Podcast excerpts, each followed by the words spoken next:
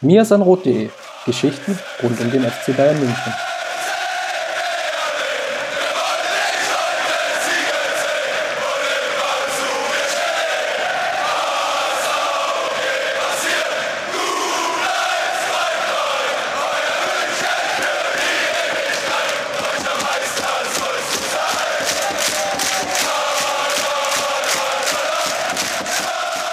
Herzlich willkommen zum Mir sind Rot Podcast, Folge 81. Der FC Bayern ist aus der Champions League ausgeschieden. Dafür klappt es in der Liga ganz gut. Und Justin, du bist wieder an meiner Seite und ich steige gleich mal mit einer Frage ein. Kennst du den Entlauber noch? Den Entlauber? Den Entlauber. Puh, nee, also da, da assoziiert sich bei mir im Moment gar nichts zusammen.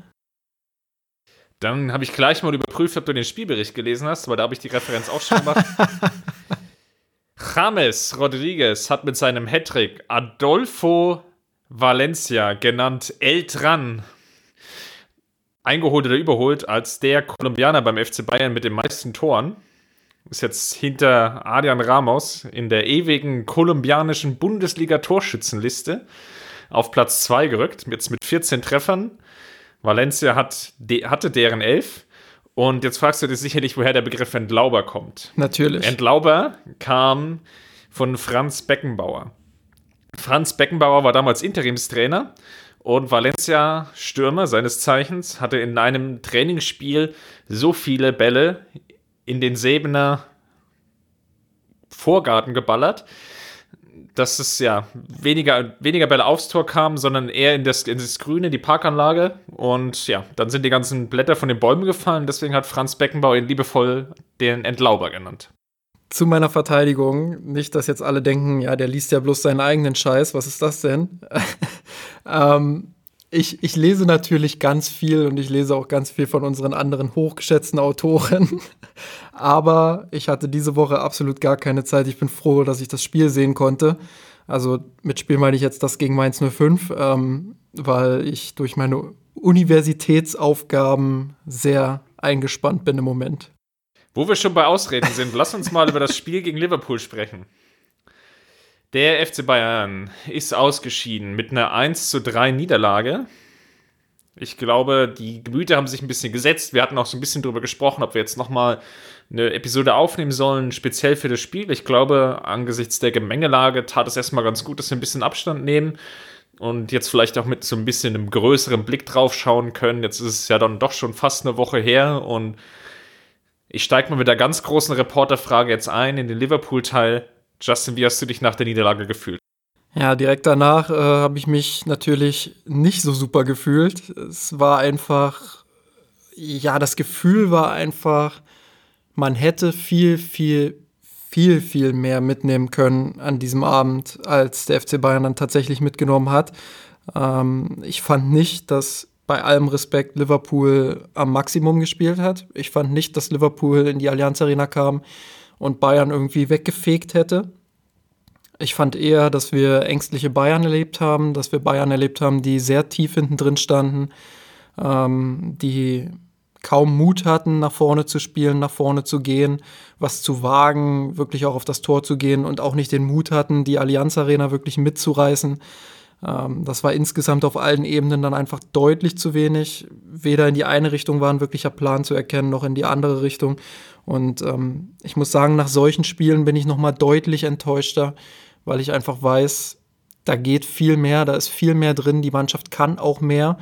Und äh, da lasse ich auch nicht die Ausrede gelten, von wegen, dass die Mannschaft lange über ihrem Zenit ist. Ja, das ist sie, das, darüber müssen wir nicht diskutieren aber es war einfach deutlich mehr drin. Bei dieser These bleibe ich. Die Qualität des Kaders ist immer noch hoch genug, um eine Liverpool-Mannschaft zu schlagen, die an diesem Abend nicht an, ihren, an ihr Maximum ging und auch nicht an ihr Maximum kam.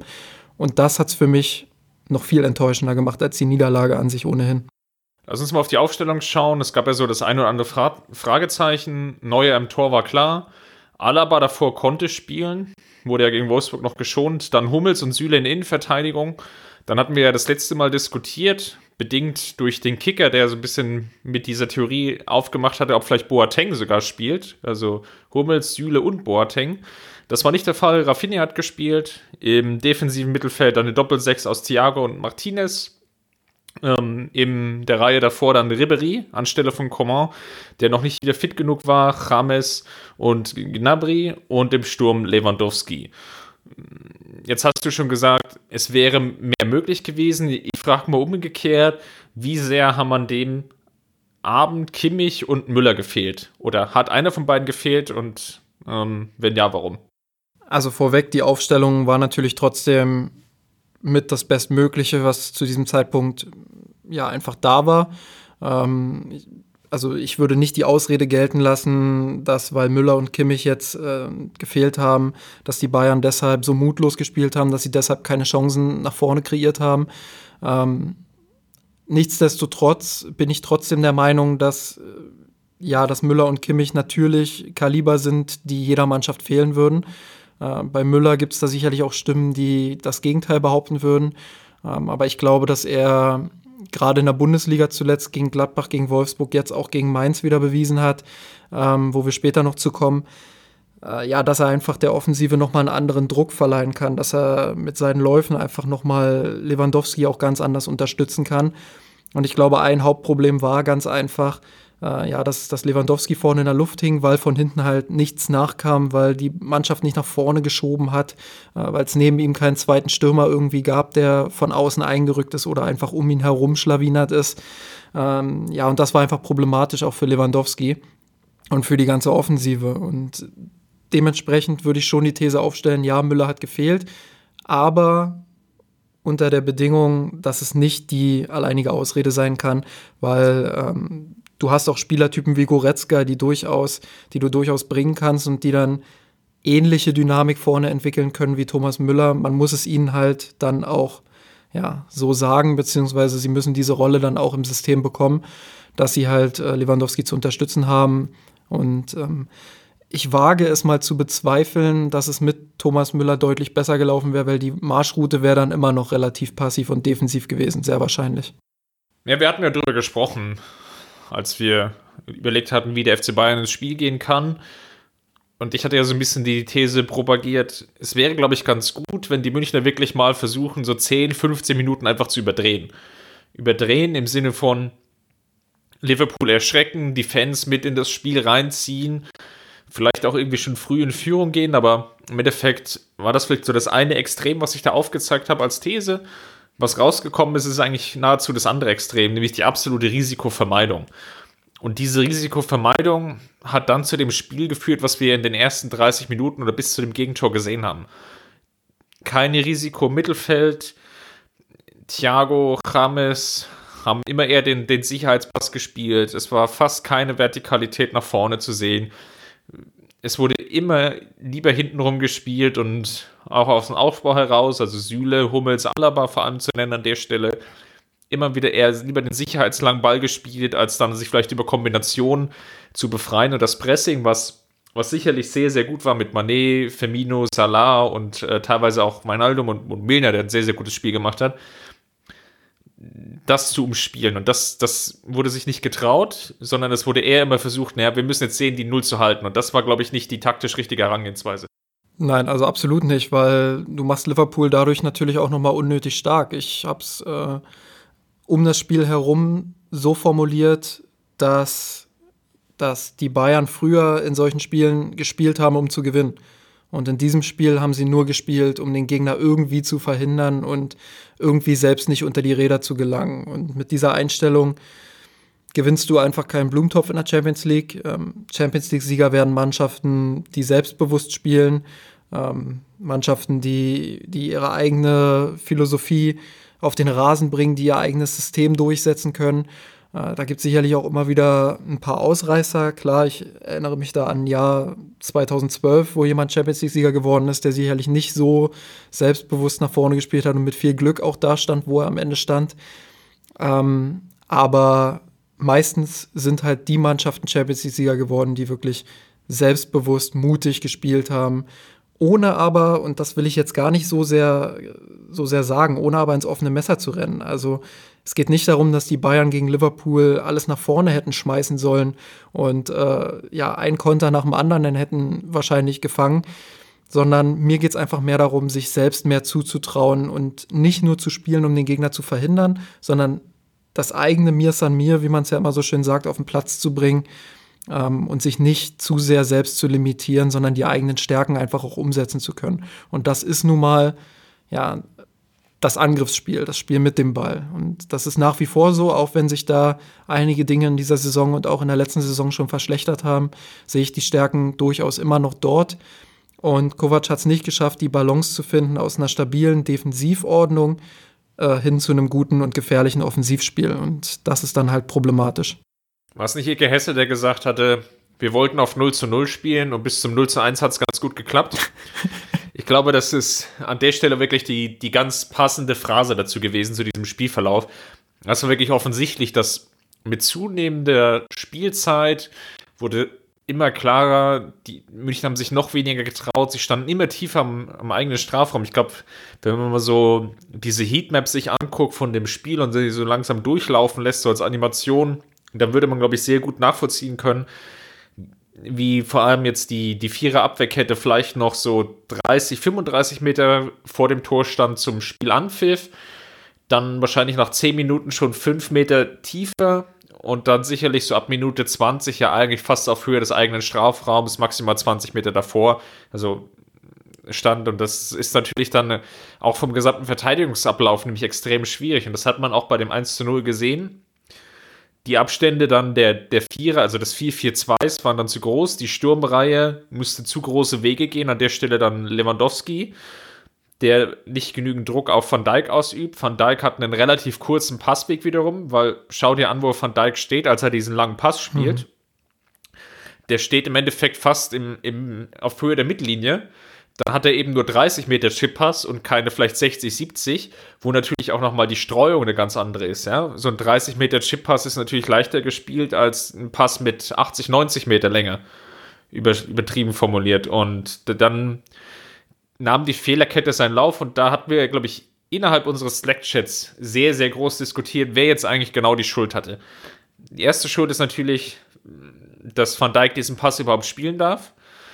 Zweiter Fehler war für mich und der war eigentlich fast noch dann der, der, der größte war, oder der größte in der ganzen Kette, dass Rafinha nicht auf Abseits spielt gegen Manet, sondern in das Duell geht und dadurch dann neuer rauskommt, wahrscheinlich eher sogar ohne Not, wobei darüber kann man sicherlich diskutieren, weil Manet macht diese geniale Ballannahme dreht sich, hätte natürlich dann trotzdem einen relativ guten Schusswinkel gehabt.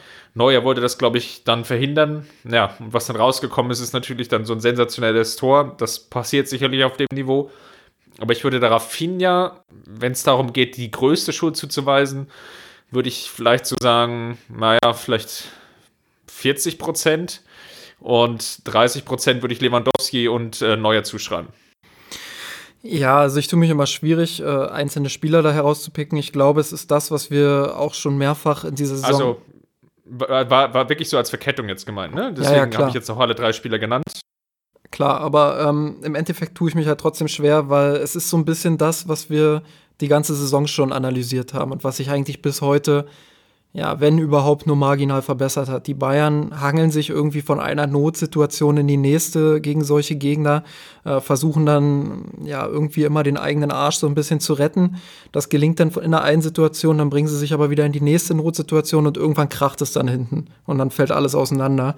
Ähm, ich habe nicht das Gefühl, dass da wirklich irgendwas aufeinander abgestimmt ist, sondern dass es halt wirklich darauf ankommt, wie gut sind diese elf Spieler an diesem Abend individuell und ähm, ja, finden sie vielleicht zufällig die Lösung, dass sie zusammen halbwegs so funktionieren, äh, dass sie letztendlich auch in der Lage sind, mal einen guten Gegner zu besiegen. Ähm, letztendlich muss man in dieser Saison so ein kleines Zwischenfazit ziehen und sagen, gegen alle Mannschaften, die wirklich es geschafft haben, oder ja, sagen wir, fangen wir anders an, gegen alle Mannschaften, die wirklich eine richtig hohe Qualität haben, dazu zähle ich Borussia Dortmund in der Hinrunde, Dazu zähle ich Leverkusen in der Rückrunde. Dazu zähle ich jetzt beide Spieler gegen äh, Liverpool. und vielleicht sogar noch Gladbach in der Hinrunde, wobei ich die jetzt so ein bisschen außen vor lassen will. Ähm, man könnte auch noch die Ajax-Spiele so ein bisschen nehmen, wo Bayern ja prinzipiell auch relativ chancenlos war und im äh, Rückspiel dann ja die Spielgeschichte dann doch sehr stark auf Bayerns Seite war. Ähm, also es braucht schon relativ viele Zufälle, dass die Bayern mal so ein Spiel gewinnen. Und im Endeffekt ist die Bilanz natürlich desaströs. In all diesen Spielen, die ich jetzt genannt habe, äh, haben die Bayern, wenn es hochkommt, vielleicht einen Unentschieden und einen glücklichen Sieg geholt. Ja, das ist natürlich auch wieder der, ähm, der Punkt an der Stelle. Vom Spielverlauf her war das 1 zu 0 für Liverpool, aber der Dösenöffner für die Bayern, weil dann kam eigentlich die stärkste Phase. Es war so diese Viertelstunde vor der Pause. Ich will nicht sagen, es wurde dann druckvoller gespielt, aber es war wesentlich mehr Risiko in der Partie. Thiago, James haben die direkten Duelle gesucht. Es wurden auch mal Dribblings eingegangen. Es hat nicht alles funktioniert. Ribery auf der Außenbahn war sicherlich mm, ja, ein Stück weit überfordert. Ähm, hat dann schon gemerkt, dass jetzt einfach auch altersbedingt natürlich einige Limitationen da sind. Vielleicht auch so ein bisschen die fehlende Spielpraxis, weil er ja doch jetzt auch wieder längere Zeit nicht gespielt hatte oder immer nur wieder so partiell. Das wird sicherlich alles immer darauf eingezahlt haben. Aber irgendwie hat es ja gereicht, dann glücklich den Ausgleich zu machen. Und da würde mich jetzt interessieren, wie du die Situation in der Halbzeit siehst, weil ich hatte dann schon ein gutes Gefühl, dass dieser Drive, der jetzt dann entstanden ist, vielleicht bedingt durch das taktische falsche Herangehen, Gegentor war so der, der Weckruf, die Stimmung in der Arena war da. Was dann in der Kabine komplett falsch gelaufen ist, dass es dann so eine zweite Halbzeit geworden ist. Gut, was in der Kabine falsch gelaufen ist, das können wir natürlich nur spekulieren, weil wir unsere Mikrofone ja leider nicht in der Kabine haben. Ähm, aber ich habe das ähnlich gesehen wie du. Also ich habe dann dieses Tor, das kam eigentlich aus dem Nichts so irgendwie. Das Bayern war vorher lethargisch, ähm, ich würde sagen mutlos, einfach schwach insgesamt. Ähm, ich habe eigentlich damit gerechnet, dass Liverpool jeden Augenblick das zweite macht. So, dann kommt der Ausgleich aus dem Nichts, auch so ein bisschen verschuldet durch Liverpool selbst. Ähm, Liverpool holt uns da quasi wieder in die Partie. Und dann erwarte ich einfach vom FC Bayern, dass es spätestens da dann Klick macht, weil sie sehen, okay, Liverpool ist anfällig, wenn man denn mal sich vielleicht ein bisschen was zutraut. Und dann schaffst du es vielleicht auch mal ein Tor zu erzielen gegen die und das Spiel offen zu gestalten. Und ich glaube, das war dann auch so ein Moment, wo die Spieler gemerkt haben, okay, da geht ja was, wenn wir ein bisschen mutiger sind. Und das war dann auch die beste Phase in der Partie. Bloß leider war die ja dann in der zweiten Halbzeit auch relativ schnell wieder erledigt. Genau, es gab dann eigentlich die gleiche Phase wie vor dem 1 zu 0. Also es waren so die, die ersten fünf Minuten, könnte man sagen, es war so eine wilde Sauphase, wo es wirklich mal so ohne Mittelfeld hoch und runter ging. Und es ist dann aber sofort gekippt, dass Liverpool die Kontrolle gewonnen hat, super aggressives Pressing gespielt hat und Bayern keinerlei Chance hatte, in diese Partie zu kommen. Also viel zu tief hinten drin gestanden, viele einfache Abspielfehler, schlechte Positionierung, die komplette Offensivreihe war fast abgemeldet. Und dann, ja, kam es dann, wie es kommen musste, eben durch die Standardsituation zum 1 zu 2 und dann war eigentlich so der Stecker gezogen. Ich glaube, danach war die Partie gelaufen. Könnte man, glaube ich, an der Stelle wirklich so sagen, weil dann mh, hm, hatte ich nicht das Gefühl, dass die Spieler jetzt noch das große Zutrauen hatten, die Partie jetzt noch zu drehen, noch, dass ich das Gefühl hätte, jetzt kommt da der große Impuls nochmal von den Rängen mhm. im Sinne von, das, das drehen wir jetzt irgendwie noch. Ja, das haben die Spieler ja selbst auch gesagt dann. Also das war dann so ein bisschen der Knockout, weil 2-1 relativ spät. Sie wissen, sie brauchen zwei Tore. Sie wissen, sie haben in der Partie im gesamten Verlauf jetzt auch mit dem Hinspiel zusammen nicht so viel vorne kreiert. Ähm, ja, das war dann natürlich der K.O. Und das kann nach einem Standard durchaus auch mal passieren. Es gibt Dinge, die kannst du nur schwer verteidigen. Ähm, da würde ich jetzt gar keinem so einen, so einen Riesenvorwurf machen wollen. Ich mache einfach den Vorwurf, dass in der Phase zwischen dem Ausgleich und dem 2 zu 1 von Liverpool die Bayern einfach zu wenig gemacht haben. Also da hatte man das Gefühl, jetzt kippt das Momentum im Spiel jetzt wirklich so ein bisschen. Ähm, jetzt kommen die Bayern wieder ran. Jetzt macht es vielleicht auch Klick im Kopf, so dass das Bayern einfach wieder selbstbewusster spielt, wieder die eigene Qualität entdeckt und dann auch mal nach vorne spielt und wirklich auch mal ins Gegenpressing geht, wenn dann der Ball verloren wird. Und das kam ja überhaupt nicht. Also im Hinspiel hat man ja wenigstens in der ersten halben Stunde gesehen, dass die Bayern durchaus auch attraktiven Offensivfußball spielen können, dass sie auch mal hochpressen können, ähm, dass sie in der Lage sind, auch mal, wenn Liverpool höher presst, äh, sich hinten raus zu kombinieren, dieser Mut hat ja komplett gefehlt. Also das war einfach auf allen Ebenen mindestens 20 Prozent zu wenig, äh, um in, in der Champions League im Achtelfinale ja weiterzukommen.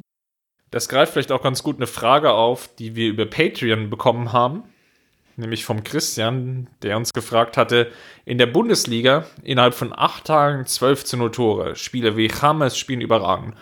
Unter der Woche ist man gegen Liverpool krass unterlegen, kann selbst, in Klammern abgesehen von Eigentor, keinen Treffer erzielen. Woran liegt es, dass wir international nicht in der Lage sind, Tore zu erzielen, in der Liga aber gerade einen Lauf haben?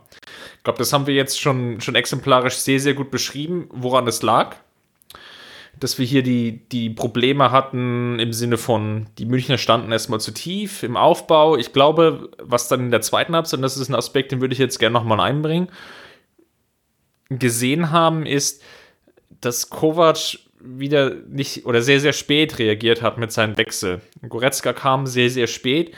Ich hätte eigentlich erwartet, dass zehn Minuten nachdem die zweite Halbzeit begonnen hatte, also so Spielminute 55, dass Kovac eigentlich schon das Gefühl gekriegt haben muss, oder man, als, als von außen hat man auf jeden Fall das Gefühl, die Partie kippt gerade und sie kippt deutlich Richtung Liverpool.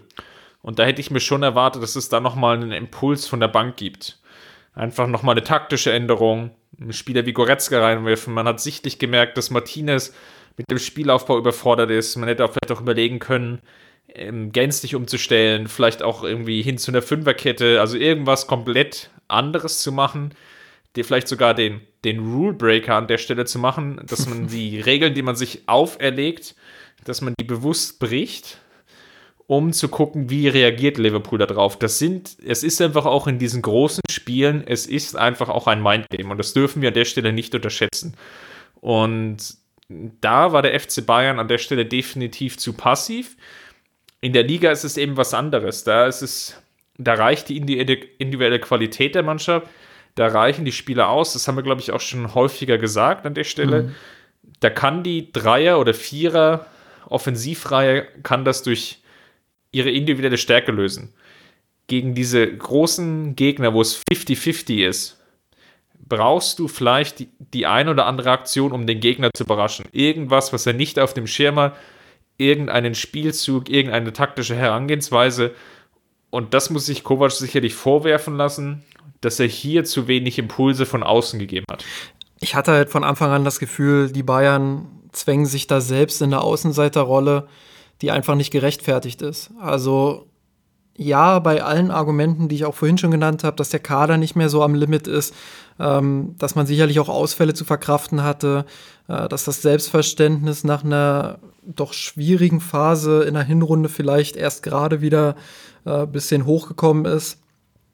All das spielt da sicherlich eine Rolle. Aber, und das ist nun mal dieses Aber, was sich, was sich einfach nicht ausradieren lässt der FC Bayern hat immer noch einen herausragenden Kader im internationalen Vergleich. Sicherlich nicht mehr, nicht mehr so Top 4, Top 5, aber doch auf jeden Fall noch Top 10 in Europa. Und wenn ich jetzt allein den Kader von Liverpool mit dem FC Bayern vergleiche, dann kann mir keiner erzählen, dass der Kader des FC Liverpool ein Level über dem des FC Bayern ist. Der reine Unterschied, der sich auch im Rückspiel und insbesondere auch in der zweiten Halbzeit des Hinspiels gezeigt hat, ist eben auf dieser taktischen Ebene. Liverpool ist eine Mannschaft, die haben Mechanismen, ähm, die haben, die funktionieren einfach als taktisches Konstrukt. Die haben einen genauen Plan, wie sie dem Gegner wehtun wollen. Und sie haben einen Trainer, der in der Lage ist, auf Veränderungen sich einfach einzustellen. Also das, was du gerade gesagt hast, diese, diese kleinen Dinge einfach, dass Liverpool in der Lage ist, zu reagieren auf kleine Spielverläufe, in dem Klopp einfach sagt, okay, ich passe jetzt hier ein kleines Detail an, drehe hier die kleine Stellschraube und schon hat Kovac mit den Bayern einfach nicht mehr diesen Zugriff auf meine Mannschaft. Und das kommt von Kovac einfach überhaupt nicht. Er passt nicht an, er reagiert nicht auf den Gegner und er ist nicht in der Lage, diese kleinen Stellschrauben zu drehen, ja, um vielleicht einfach auch mal was Überraschendes zu machen. Und das Überraschende, ein, schönes Beispiel, ja.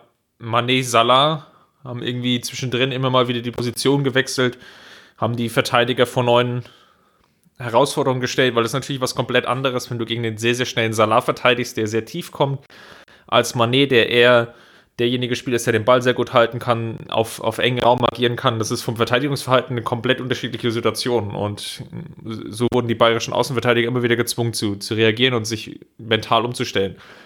Ein weiterer Punkt, der darauf einzahlt, Ribéry hatte eine Szene und das war so der Moment, als Lewandowski, glaube ich, in dieser, nach dieser Flanke vorbeigekrätscht ist, als er einfach mal auf die rechte Seite mit rüber kam.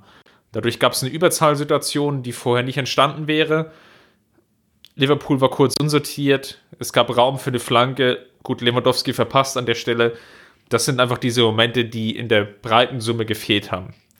Vielleicht noch ein weiteres Argument, was dann vielleicht auch so ein bisschen auf die, die nächste Frage, die ich gerne noch mit einbinden möchte, einzahlt. Was natürlich gefehlt hat, ist sicherlich auch die Breite des Kaders.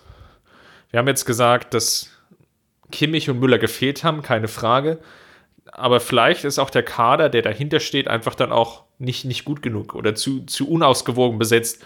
Es gibt sehr, sehr viele Mittelfeldspieler, Sanchez, Goretzka, die sicherlich hätten gebracht werden können. Es gab aber auch bedingt natürlich jetzt vielleicht noch durch die Verletzung von Robben und äh, es gibt halt relativ wenig Flügelspieler. Im Sturm gibt es generell keine Alternativen.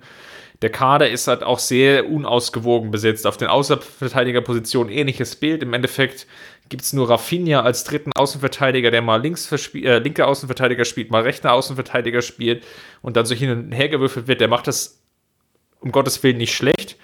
Aber es ist natürlich an einem so, in so einem Spiel schon mm, bedeutsam, dass du eigentlich mit dem besten möglichen Kader dastehst oder zumindest vielleicht, und das war ja in dem, in dem Spiel der Fall, du hast ein, zwei Ausfälle, dann brauchst du e-, eben dahinter vielleicht auch noch den Kaderplatz, ich sage jetzt mal 13 bis 16, der top besetzt sein müsste und das ist vielleicht beim FC Bayern gegenwärtig ein kleines Fragezeichen. Ja, das ist auch absolut ein Argument, was man nachvollziehen kann und was, was man sicherlich auch zur Verteidigung ähm, oder zur Teilverteidigung des Trainers anführen kann und auch sollte, sogar muss, weil ähm, sicherlich wurde da gepennt. Man kann nicht Juan Bernat und Rudi gleichzeitig verkaufen, ähm, ohne dann irgendwie einen Ersatz zu holen, der die Breite des Kaders wieder, ja, wieder erhöht. Das ist gar keine Frage. Und da wurden klare Fehler gemacht. Ähm, man kann sicherlich auch retrospektiv nochmal darüber diskutieren, ob das richtig war, letztendlich mit Robben und Ribery zu verlängern. Das wäre jetzt sicherlich eine Kiste, die nochmal fünf Podcasts füllen würde.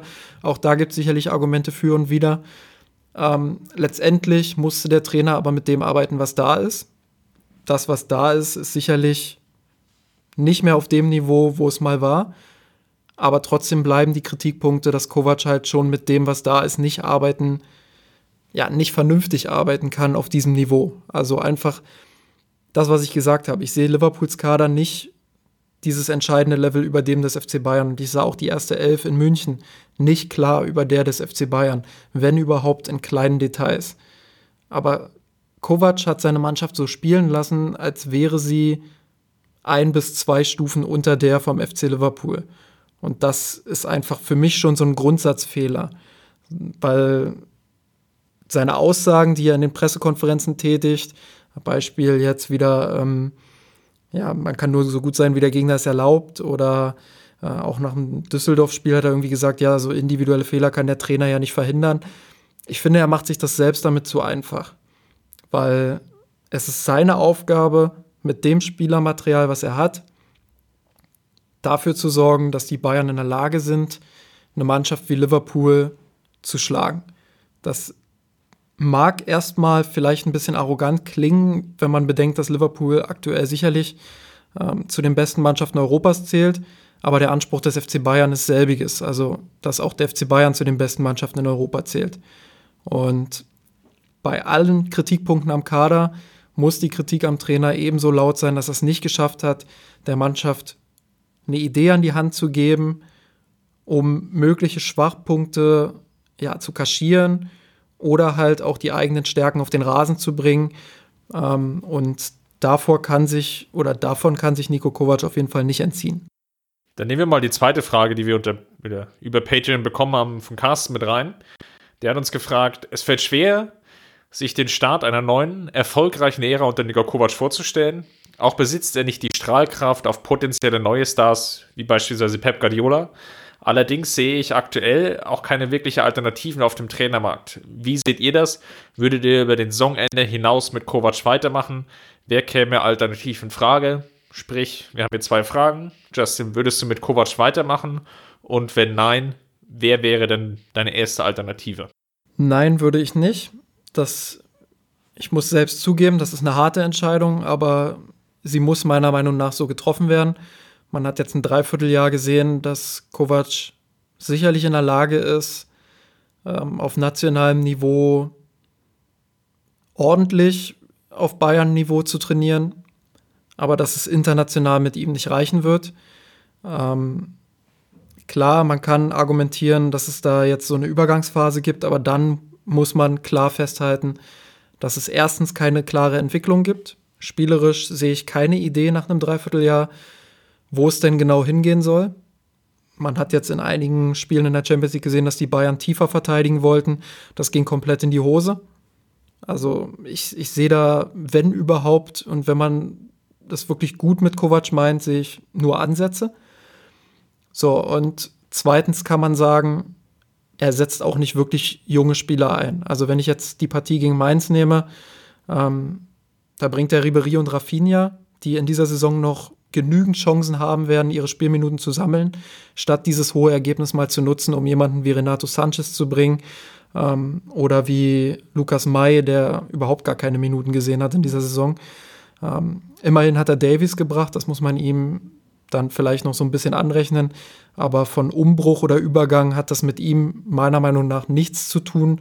Und ähm, das muss ich auch in dieser Klarheit jetzt so sagen. Und deswegen würde ich mit ihm nicht weitermachen, zusätzlich zu dieser taktischen Komponente, die ich genannt habe. Und mit wem würde ich dann weitermachen? Auch das ist natürlich wieder schwierig. Es gibt äh, da zwei Optionen, die ich relativ charmant finde. Die eine hat sogar Stallgeruch. Äh, das ist Erik Ten Haag von, von Ajax Amsterdam. Zeigt für mich, dass er die Philosophie, wenn man es denn so nennen kann überhaupt, also in Anführungsstrichen Philosophie der Bayern, ähm, zumindest den Fußball, den sie die letzten Jahre gespielt haben, dass er das kann und wäre sicherlich eine interessante Option. Der ist in den letzten Jahren enorm gereift und für mich auch ein sehr sympathischer Trainer. Äh, wäre sicherlich ein Versuch wert. Und die zweite Option ist so ein bisschen die Twitter-Variante, möchte ich mal sagen, mit äh, Marco Rose und äh, René Maric, die dann im Doppelpack zum FC Bayern kommen könnten, die ich taktisch für absolut herausragend halte. Ähm, auch wenn Salzburg jetzt vielleicht keinen internationalen Titel oder so gewonnen hat, so finde ich doch das äh, taktisch und strategisch unfassbar spannend, die zu beobachten. Und ähm, das wären sicherlich zwei Trainer, die auch beim FC Bayern sehr spannend wären. Ja, ich müsste jetzt eigentlich die große Gegenrede halten. Ich sehe aber da auch schon eine schwierige Entscheidung, auf den FC Bayern zu kommen. Ich, ich glaube, man ist so ein bisschen in der ähnlichen Situation, wie es vielleicht auch mit Carlo Ancelotti war wo so der Eindruck gewonnen werden könnte, es läuft gar nicht so schlecht. Im Sinne von, die Ergebnisse in der Bundesliga sind da. Die Liga, ich will nicht sagen dominiert bei dem aktuellen punktgleichen Stand mit Dortmund, aber es gab eine Schwächephase. Die Schwächephase wurde überwunden. Es werden ja auch hin und wieder jetzt äh, Bundesliga-Rekorde gebrochen, was ja dann dennoch bemerkenswert ist. Jetzt wie zum Beispiel die letzten drei Bundesligaspiele mit jeweils mindestens fünf Toren. Gab es vorher noch nicht, wurde jetzt ähm, eingestellt. Also es ist auch nicht so, dass es jetzt nur defensiv äh, unansehnlichen Fußball gibt, sondern da sieht man auch schon, dass die Bundesliga dominiert wird. Klar, aktuell läuft es natürlich darauf hinaus, dass es dieses Entscheidungsspiel gegen Borussia Dortmund geben wird. Nach der Länderspielpause kommt noch Freiburg, dann noch der Pokal gegen Heidenheim und dann das Spiel gegen Dortmund. Was natürlich so das Schlüsselspiel auch für die Zukunft von Kovac sein kann. Wenn das Spiel nicht gewinnt, ich glaube, dann wird die Entscheidung relativ einfach fallen. Wenn er das Spiel gewinnt, Meister wird, vielleicht noch den Pokal holt, wird es dennoch eine sehr, sehr schwierige Entscheidung, eben die du jetzt angesprochen hast. Den Haag ist sicherlich ein sehr interessanter Name, den ich eigentlich so spannend finde, weil er jetzt in der Champions League natürlich brilliert, aber in der mhm. Liga natürlich, äh, glaube ich, jetzt knapp fünf Punkte hinter PSW steht. Am Wochenende auch gegen Alkmaar verloren. Rose hast du ebenfalls angesprochen aus, aus Salzburg. Könnte auch sehr, sehr interessant sein, dass die halbe Bundesliga hinterher. Da muss man natürlich fast auch wie bei Den Haag fragen, ist das jetzt die Lösung, die man jetzt oder der man jetzt schon zutraut, einen noch größeren Club, also noch viel größeren Club wie den FC Bayern zu trainieren. Bei Den Haag hat man sicherlich den Vorteil, er müsste den Verein auch schon ein bisschen kennen, hat sich eingearbeitet, war innerhalb jetzt äh, bei den Amateuren unterwegs und das ist sicherlich ein Vorteil für ihn.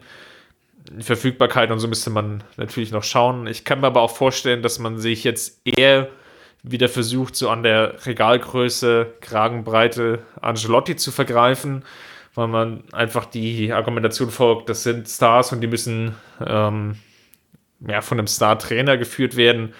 Bin ich ähm, gespannt, wie der Vorstand das an der Stelle aufdröseln will.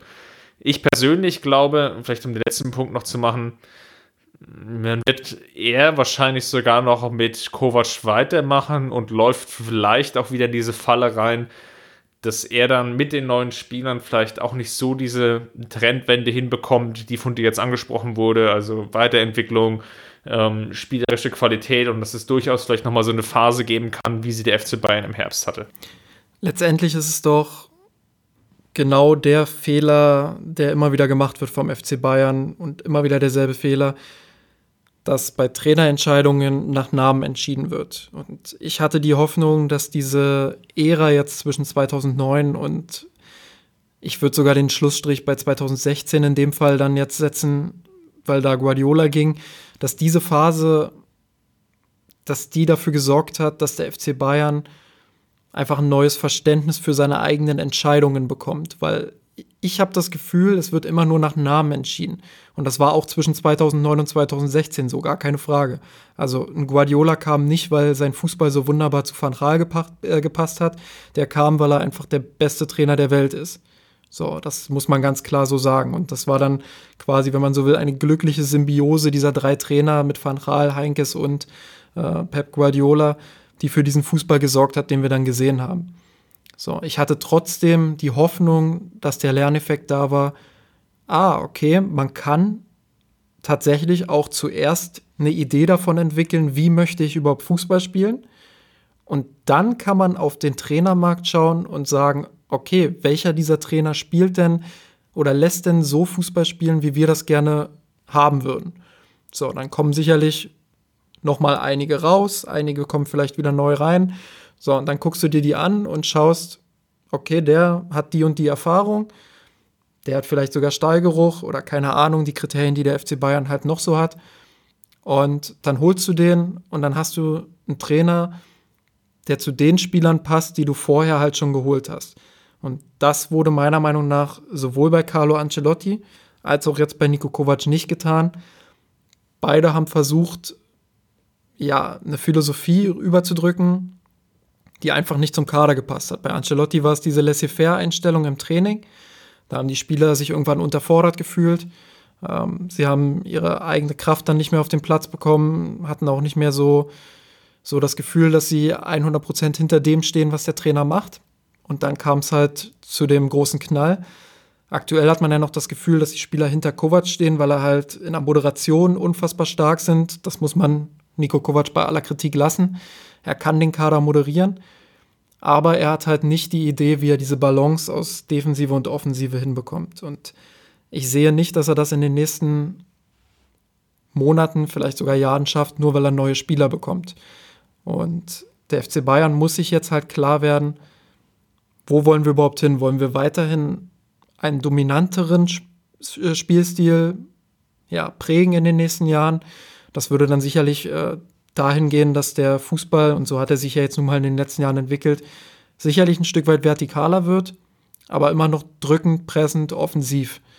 Oder will man dahin, dass man aus einer geordneten Defensive heraus vielleicht in die Umschaltmomente kommt oder dass man halt versucht, überfallartig zu spielen ähm, und erstmal halt schaut, dass die Null steht, um dann vorne halt Tore zu schießen.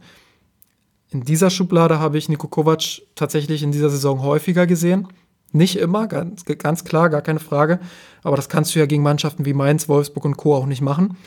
Aber ich habe sicherlich einige Male gesehen. Und ich war der Meinung, dass es erstens nicht geschafft hat, die Defensive zu stabilisieren. Weil mit dem Stil drei Gegentore zu bekommen gegen Liverpool, das spricht nicht unbedingt dafür, dass du den Stil gut umgesetzt hast.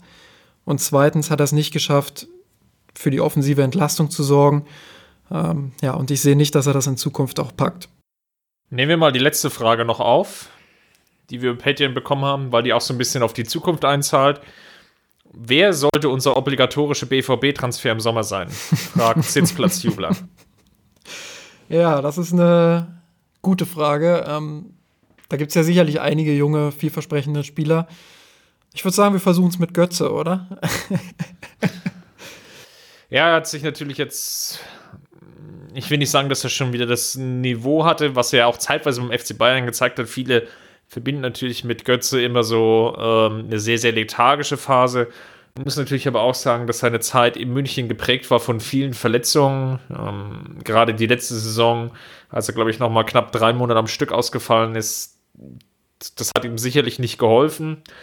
Gleichzeitig gab es die sehr, sehr hohen Erwartungshaltungen, die dann nochmal gestiegen sind nach der WM, als er dann, ja, der WM-Torschütze war. Und du, du fällst dann in so eine Kategorie, wo, ja, Matthäus, äh, nicht sagen schon Matthäus, Müller, Breme, Götze und dann noch Rahn. Das sind so die Spieler, die dann genannt werden, so die einem dann irgendwie so einfallen. Und er ist dann irgendwie so ein, ein Teil dieser, dieser Truppe. Und das ist irgendwie was ganz Besonderes. Und mit diesem Druck ist er vielleicht nicht wirklich fertig geworden, weil er vielleicht auch nicht der Spieler ist. Er hat sich jetzt aber beim BVB dahin entwickelt, wieder zu einem Spieler, den er sein kann. Nämlich so der viert, fünf beste Spieler im Kader, der mithilft, die Spieler um ihn herum besser zu machen, in Szene zu setzen. So ein Spielertyp eigentlich wie Toni Kroos der so eine Mannschaft vielleicht nicht alleine tragen kann, der aber das Skillset mitbringt, andere Spieler in Szene zu setzen und der dann davon wiederum partizipiert. Was er dafür aber braucht, ist natürlich gute Spiele um ihn herum. Und die sind diese Saison da und das hilft seinem Spiel natürlich. Ja, klar. Also ich wollte jetzt auch gar nicht so sehr darauf hinaus, ähm, hier Götze zu bashen oder so. Ich bin selbst großer Fan von, von ihm als Fußballer. Ähm, ja, vielleicht eine ernsthafte Antwort auf die Frage. Ich fände es vielleicht gar nicht so schlecht, wenn die Bayern Dortmund mal ja, ein bisschen in Ruhe lassen würden, vielleicht. Andererseits glaube ich, dass dann natürlich auch die internationale Konkurrenz da, sei, da sein wird und äh, Dortmund die Spieler wegkauft. Also ob das nun die Bayern sind, die Dortmunder Spieler kaufen oder ob es am Ende Real Madrid oder sonst wer ist, ist ja völlig wurscht. Ähm, irgendwann werden diese jungen Spieler, wenn sie gut genug sind, zu einem besseren Verein wechseln. Ähm, aktuell sehe ich im Kader tatsächlich eher keinen Spieler, der mich jetzt furchtbar interessieren würde hinsichtlich des FC Bayern. Vielleicht Jaden Sancho. Gesundheit, Chris. Ähm, ja, also ich, ich glaube, die müssen alle noch äh, ganz viele Entwicklungsschritte gehen. Äh, vor ein paar Monaten, vielleicht vor ein paar Jahren, hätte ich noch Julian Weigel gesagt, weil der ein sehr interessantes Skillset hatte, gerade unter Tuchel sehr stark war im Spielaufbau. Ähm, spielmachender Sechser hat der FC Bayern im Moment nicht, außer Thiago spielt die Position. Ähm, aber auch das hatten wir schon mal. Ich sehe Thiago lieber ein bisschen weiter vorne und dann einen anderen spielstarken Sechser. Ähm, aber Weigel war ja jetzt zuletzt auch nicht mehr so gut, gerade auch wenn es um die Pressingresistenz ging. Deshalb von mir jetzt kein großer Wunsch, obwohl ich viele Spieler des BVB sehr interessant finde. Ja, es ist so, geht so die, die Kaderliste durch, um diese Frage zu beantworten. Und ich bleibe am längsten, glaube ich, bei wirklich bei Akanji hängen. Wirklich jetzt so ganz losgelöst von der Idee, ja, muss es jetzt einer sein, sondern wirklich nur, ich sehe den Kader und ich, ungeachtet auch aller finanziellen Überlegungen, würde ich, glaube ich, Akanji wählen, wobei ich glaube, dass das finanziell eher unrealistisch ist, aber sicherlich ein interessanter Abwehrspieler, der für sein extrem junges Alter sehr stabil spielt, ähm, zweikampfstark ist, gute Übersicht hat, Spielaufbau hilft. Man jetzt auch gesehen hat, dass Dortmund jetzt diese schwierige Phase gerade im, im Januar und Februar hatte, wo er gefehlt hatte, was dann immer noch mal so ein bisschen betont, wie wichtig eigentlich diese Spieler sind. Das fällt dann häufig erst auf, wenn sie dann eigentlich nicht spielen. Und deswegen würde ich jetzt einfach mal Akanji wählen. Ich sehe es aber ähnlich wie du. Ich kann mir eigentlich nicht vorstellen, dass es jetzt so einen obligatorischen Transfer an der Stelle gibt. Dann lass uns doch mal zu unseren Gewinnern und Verlierern der Woche kommen, Chris. Wer ist denn dein Gewinner der Woche? Wir haben schon im Rückblicken auf die letzte Sendung gesagt, die, die Gewinner sind die Kovac-Kritiker. Aber äh, Spaß beiseite. Es ist, fällt natürlich schwer, wirklich diese Woche einen Gewinner zu wählen, weil die Spiele, die wir zu bewerten haben, ist einerseits die Liverpool-Partie und die Mainz-Partie, über die wir gleich noch vielleicht zwei, drei Minuten sprechen werden. Ich würde einfach mal sagen, dass James vielleicht einer der Gewinner ist aus dem letzten Spiel heraus, weil ich ihn gegen Liverpool hatte sehr viel Kritik abbekommen, die ich teilweise nachvollziehen konnte, weil er natürlich schon gelitten hat unter dem Pressingspiel. Ich, ich glaube, wir haben aber ganz gut herausgearbeitet, dass es wirklich eher systemisch bedingt war. Und zu, zu welche fußballische, ähm, welches fußballische Talent er mitbringt, das hat man jetzt gegen Mainz gesehen. Schöner Schuss, ähm, sehr involviert, äh, viele offene Pässe, großer Aktionsradius. Und das ist natürlich jetzt auch eine spannende Phase bis zum Saisonende für ihn. Er hat jetzt noch die restlichen Bundesligaspiele, plus gleich noch die drei Pokalspiele, die es maximal werden können, wo sich jetzt entscheidet, will der FC Bayern ihn fest verpflichten für 42 Millionen. Das ist ja die Zahl, die ja irgendwie durch Football Leagues auch ähm, nicht nur bundesweit, sondern weltweit bekannt geworden ist. Will man ihn dafür fest verpflichten? Oder ähm, gibt man ihn wieder zurück zu Real Madrid oder vielleicht noch sogar eine dritte Option ist, äh, verpflichtet ihn, verkauft ihn aber dann vielleicht noch für den einen oder anderen Obolus weiter. Und diese Entscheidungsfindung ist, glaube ich, noch nicht gänzlich abgeschlossen, weil sie natürlich auch mittelfristig beeinflusst, was ist zum Beispiel mit Spielern wie Havertz, auf die man irgendwie ein Auge geworfen hat, vielleicht auch auf Werner, wie will man das Ganze dann irgendwie miteinander verhackstückt bekommen. Wenn jetzt in jedem Spiel Rames drei Tore schießt, dann ist die Entscheidung relativ einfach. Mein Gewinner der Woche ist Thomas Müller, weil er sich den Mist gegen Liverpool nicht geben musste und, und, weil er jetzt äh, wieder gezeigt hat, dass er eine Offensive beleben kann, dass er immer noch in der Lage ist, ja, einfach einen Mehrwert zu bieten für den FC Bayern. Äh, wenn ich überlege, was einige im Herbst oder im Winter diskutiert haben um ihn und um seine Person, dann glaube ich, dass er sich mittlerweile doch gut gefangen hat. Er ist sicherlich, also wir müssen jetzt nicht so tun, als wäre er absoluter Weltklasse-Spieler im Moment, ähm, aber er zählt tatsächlich zu den Spielern des Kaders, die die Offensive ein Stück weit beleben können und deswegen ist er mein Gewinner der Woche. Mein Verlierer der Woche ist auch wiederum schwer zu, zu titulieren, aber es, es gibt eigentlich nur eine Wahl, das ist Nico Kovac. So, so, so schwer mir das auch fällt, auch angesichts der Ergebnisse, die in der Bundesliga einfach gut sind, die taktische Herangehensweise gegen Liverpool war zu passiv, ähm, war zu ideenlos, es war zu sehr abwartend gespielt und das war zu wenig versucht, die eigenen Stärken zu betonen, sondern viel mehr der Versuch, die gegnerischen Stärken zu unterdrücken. Mit dem Ergebnis, was allgemein bekannt ist, war es sicherlich nicht die taktische Herangehensweise und man kann an der Stelle nur hoffen, dass Kovac davon lernen wird. Agree. Ich habe auch Nico Kovac aufgeschrieben, für mich auch der Verlierer der Woche. Ähm, ich habe es auch vorhin schon weitgehend begründet, muss jetzt auch nicht viel mehr sagen. Ähm, wenn er bleibt, dann bleibt zu hoffen, dass er tatsächlich irgendwie doch diese Lernfähigkeit hat, die ich im Moment nicht zutraue ähm, hinsichtlich der Spielentwicklung, hinsichtlich des Muts und vor allem hinsichtlich des Selbstverständnisses, ähm, weil ich glaube, dass der FC Bayern keinen braucht, der die Münchner zum Underdog macht, sondern dass der FC Bayern jemanden braucht, der vorweggeht, der eine breite Brust zeigt, der dafür sorgt, dass die Bayern einfach dieses Selbstverständnis haben, dieses Mir san mir. Ähm, ja, und dass sie einfach wieder attraktiveren Offensivfußball spielen, wenn es gegen Mannschaften geht, ähm, die auf Augenhöhe sind. Ich glaube, so hart diese Aussage auch ist, aber die Bundesliga ist einfach im Moment kein Gradmesser, äh, wo die Bayern ja doch relativ viele Gegner haben, die entweder außer Form sind, ähm, ja, oder die einfach nicht in der Lage sind, dem irgendwas entgegenzusetzen. Und wie du vorhin schon gesagt hast, vieles wird sich jetzt ähm, auf das Spiel gegen Dortmund ja, hinspitzen. Und da bin ich schon sehr gespannt drauf, mit welcher Herangehensweise Kovac dann agieren wird oder agieren lassen wird. Ich denke, dass er dort viel mehr Mut zeigen muss, um zum Erfolg zu kommen. Was definitiv positiv war, und ähm, damit steigen wir nochmal so in den letzten Block ein an der Stelle, ist die Partie gegen Mainz. Man hatte ja so ein bisschen die Befürchtung, dass nach dem Aus in der Champions League es so kommt wie in der letzten Saison, dass es so eine Art Champions League Blues gibt bei den Münchnern. Sprich, dass die Mannschaft in eine Lethargie verfällt. Wir alle haben noch das letzte Bundesligaspiel von Jupp Heynckes vor Augen, als die Mannschaft sich gegen Stuttgart förmlich aufgegeben hat.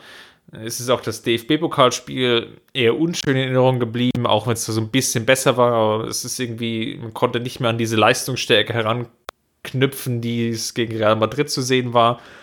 Und ich glaube, das war so ein erster Fingerzeig, die Mainz-Partie, dass die Münchner sich jetzt schon noch fokussieren können auf die Meisterschaft, auf den DFB-Pokal. Es war ab der ersten Sekunde weg eigentlich ein sehr aggressiv nach vorne spielende, sehr offensive vorgetragene Mannschaftsleistung, teilweise vielleicht sogar zu offensiv. Es gab so zwei, drei Szenen, wo Süle und Boateng so zwei gegen vier gespielt haben. Das war sicherlich, ähm, hätte es Mainz ein bisschen cleverer gespielt, hätte es vielleicht auch vom Momentum her, ich will nicht sagen kippen können, aber es wäre zumindest vielleicht das ein oder andere Gegentor drin gewesen. Aber es war schon in der Summe natürlich eine sehr, sehr souveräne Vorstellung. Absolut. Gegen Mainz ähm, ja, hat die Mannschaft gezeigt, dass sie, dass sie zumindest auf nationalem Niveau in der Lage ist, dominanten Fußball zu spielen. Ähm, ja, dass sie sich auch Chancen kreiert hat, wobei auch hier natürlich wieder gesagt werden muss, ähm, dass auch viel Spielgeschichte dabei war. Also Flanken, die zum Erfolg geführt haben, relativ schnelle und gute Chancenverwertung. Und dann kann so ein Spiel in der Allianz Arena halt auch mal so laufen. Ähm, Mainz hatte auch wieder nicht viel zu ent, äh, entgegenzusetzen. Und das ist dann halt auch das, was ich meine mit dem Gradmesser. Ohne jetzt wirklich alles irgendwie madig reden zu wollen. Also äh, ich muss tatsächlich auch sagen, der Fußball, der gegen. Mir ist, mir ist ein Schwarzmaler. ja. der Fußball, der gespielt wurde gegen Wolfsburg und Mainz, das ist ja gar keine Frage, das war gut. Das war bisweilen auch sehr gut. Das ist genau das, was man sich vorstellt in solchen Spielen. Aber die Kritik ist ja auch nicht auf diesem Niveau. Also die Kritik ist nicht, ähm, dass, dass Kovac jetzt ein total beschissener Trainer ist, der äh, national nichts gebacken kriegt, der irgendwie kein Bein vors andere kriegt, sondern die Kritik ist ja, dass er auf hohem Niveau nicht in der Lage ist, die Stellschrauben zu drehen, äh, um die Mannschaft ja, weiterzuentwickeln, um die Mannschaft wirklich auf dieses Niveau zu bringen, wo sie in den letzten Jahren war. Und das ist halt der Kritikpunkt. Und natürlich, die Partie gegen Mainz war halt auch deshalb gut, weil die Mainzer nicht viel entgegenzusetzen hatten. Sie war aber auch gut, weil die Bayern das gut genutzt haben, weil sie schnell ihre Tore gemacht haben, weil man gesehen hat, dass sie wollten, dass sie unbedingt auch was gut machen wollten.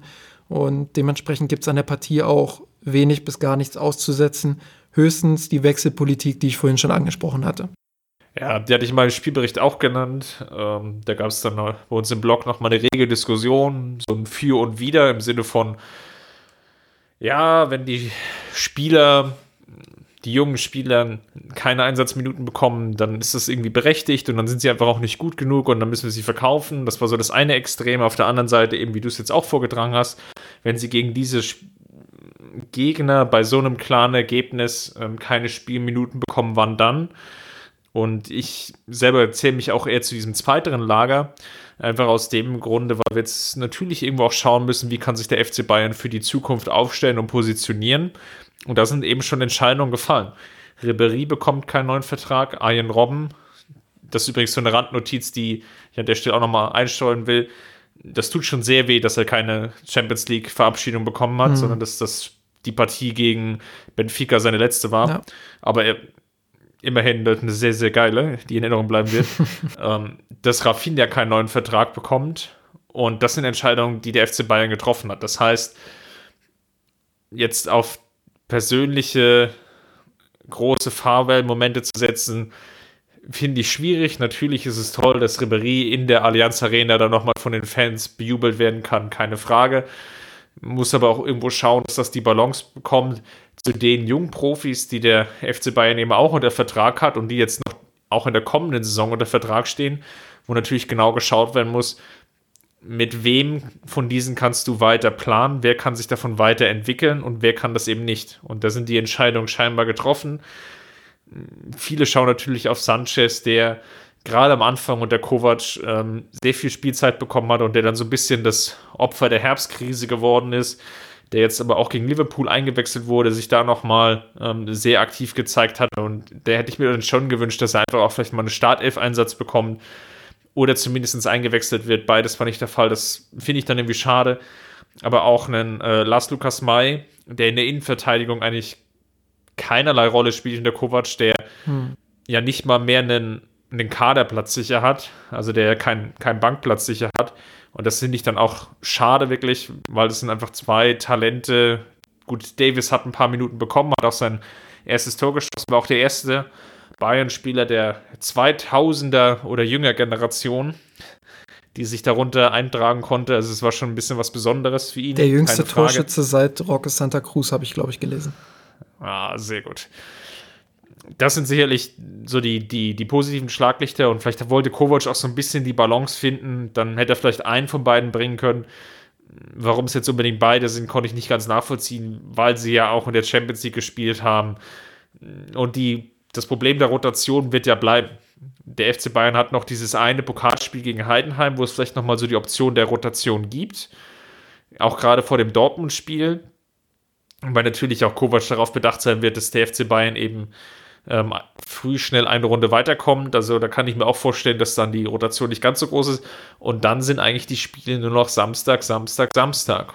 Und da werden wir jetzt zukünftig noch weniger Rotationen sehen. Deswegen kann ich das Argument an der Stelle auch völlig nachvollziehen, dass es eben schade ist, dass Kovac sich an der Stelle für A relativ späte Wechsel und dann eben B für diese Wechsel entschieden hat. Ja, die Sache ist doch, und das war ja auch so ein bisschen das Argument, ja, Ribery und Rafinha, die, die sollen einen würdigen Abschied kriegen und so.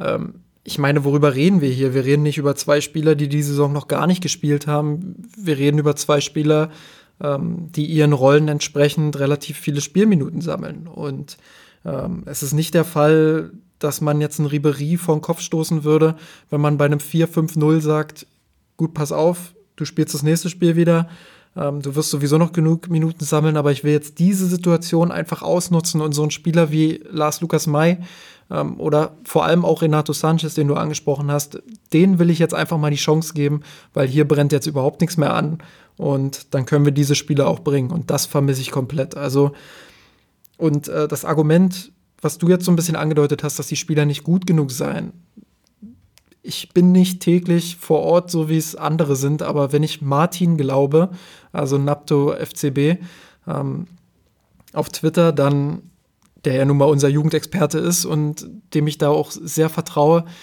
der uns immer wieder erzählt, dass, dass Mai durchaus richtig gute Anlagen hat, ein sehr, sehr guter Innenverteidiger zu werden. Ja, dann bring doch den Jungen mal. Also ganz ehrlich, dann, dann lass ihn doch mal spielen auf Bundesliga-Niveau. Lass ihn doch mal zeigen, was er kann. Du kannst doch nicht von Trainingsleistungen darauf schließen, dass die Jungs nichts können oder dass sie zu wenig können oder dass man sie verkaufen sollte oder ähnliches. Ähm, dieser Mut, solche Spieler einfach mal ins kalte äh, Wasser zu werfen, so wie es Van Gaal gemacht hat, das vermisse ich einfach komplett. Gerade in so einer Phase, wann willst du solche Spieler denn einsetzen, wenn nicht in einer Saison, wo der Präsident gesagt hat, ja, wenn wir mal keinen Titel gewinnen, dann ist es in dieser Saison auch nicht so schlimm. Weil wenn sie in dieser Saison keine Minuten kriegen, dann kriegen sie in der nächsten erst recht keine, wenn dann wieder die Millionen auf den Tisch gelegt werden. Mehr gibt es, glaube ich, jetzt nicht zu sagen. Wir gehen jetzt in die Länderspielpause. Den Podcast wird es nächste Woche trotzdem geben. Wir werden ein kleines Feature einstreuen. Und nach der Länderspielpause geht es dann weiter mit der Partie gegen Freiburg und dann wird wirklich nochmal die heiße Phase eingeläutet im Kampf um die deutsche Meisterschaft. Und ja, DFB-Pokal geht auch weiter, wie schon angedeutet. Bis dahin bleibt mir nochmal zu sagen, vielen Dank, Justin. Immer gerne. Und lasst ruhig mal rollen und Servus. Servus. Wir haben den Kampf gewonnen, den Thron erklommen, der Haien hat's gemacht. Geträumt von dir, von unserer Weltpläne. Wir haben den Kampf gewonnen, den Thron erklommen, der Haien hat's gemacht. Ich hab geträumt von dir, von unserer Weltpläne. Wir haben den Kampf gewonnen, den Thron erklommen, der Haien Herzlich willkommen zu Mir ist ein Rot Podcast. Folge, ach Justin, ich hab's verkackt, 82?